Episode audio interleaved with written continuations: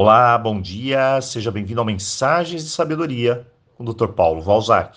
E hoje começamos uma nova semana. Então, aloha! Muitas pessoas chegam aqui no nosso canal ávidas para uma mudança em sua vida. Às vezes, usamos o Roponopono para destravar, desbloquear, limpar, eliminar tudo que impede de seguir rumo ao nosso objetivo. Mas eu sempre digo que se o Roponopono faz a sua parte, nós precisamos fazer a nossa. É como rezar e cruzar os braços. Isso não funciona. Nós precisamos fazer os mesmos movimentos de nossas orações, rumo ao que desejamos. Às vezes, vivenciamos uma intensa sensação de esgotamento e frustração por caminhar, caminhar e não sair do lugar.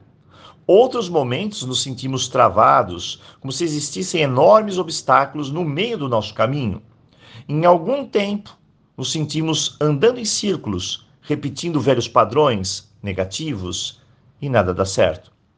O fato é que há um bloqueio e, por mais que exista a intenção de romper, nem sempre conseguimos avançar.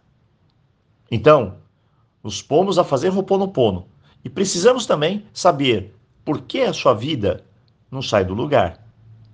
Hoje eu vou te ofertar sete chaves que podem virar essa realidade, mas você precisa aprender a girar cada uma dessas chaves. Veja aonde você precisa melhorar e busque fazer o seu melhor nesse ponto. Muito bem, eu vou deixar aqui sete pontos e você faz a sua análise. O primeiro, bem, a porta ela não se abre por mais que eu queira quando falta direção a direção é sempre mais importante do que a velocidade. Você pode ter foco e ação, mas se você não tiver direção ou estiver na direção errada, acredite, nada vai dar certo. A minha pergunta é bem simples.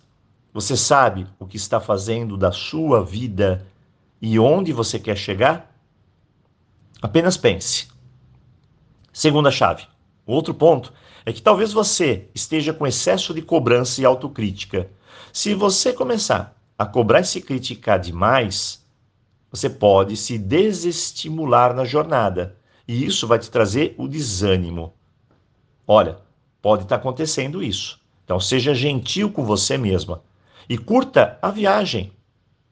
E eu vou te dizer uma coisa que é certa: a vida ela passa rápido demais para a gente ficar apegado a pequenas coisas. Terceiro, agora uma chave para mudar tudo é abandonar o tal conformismo.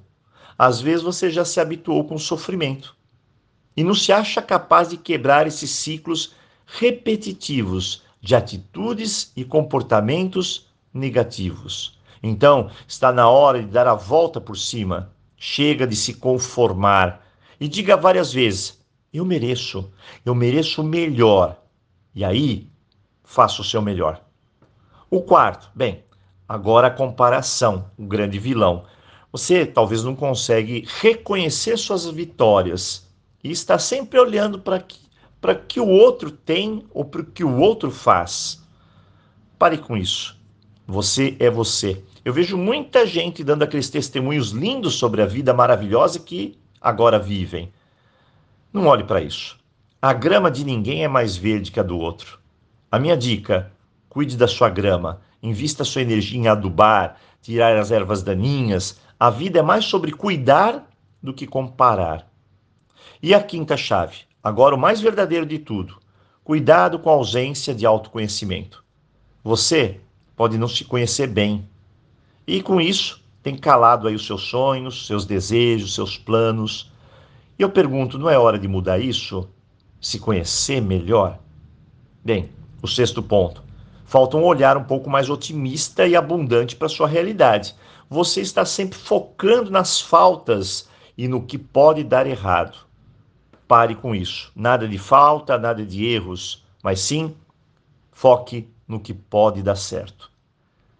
E por fim, sétima chave: as inseguranças. Para dar qualquer passo na sua trajetória, você precisa de validação de terceiros? Ah, eu preciso, doutor Paulo. Então isso reflete seu medo de errar de se decepcionar no processo. E olha, se a vida fosse apenas sobre acertos, ela seria um tédio. A chave é faça. Não pense muito sobre erros ou acertos, pense apenas em ser mais prudente e tenha mais clareza. Só isso. No final, sete chaves simples que precisam ser ajustadas aí na sua vida, uma vez que elas têm o poder de abrir portas. Eu tenho certeza que aliadas ao Roponopono, você poderá ir longe. Bem, eu desejo um ótimo começo de semana e, claro, aloha! Nos vemos aqui na quarta-feira.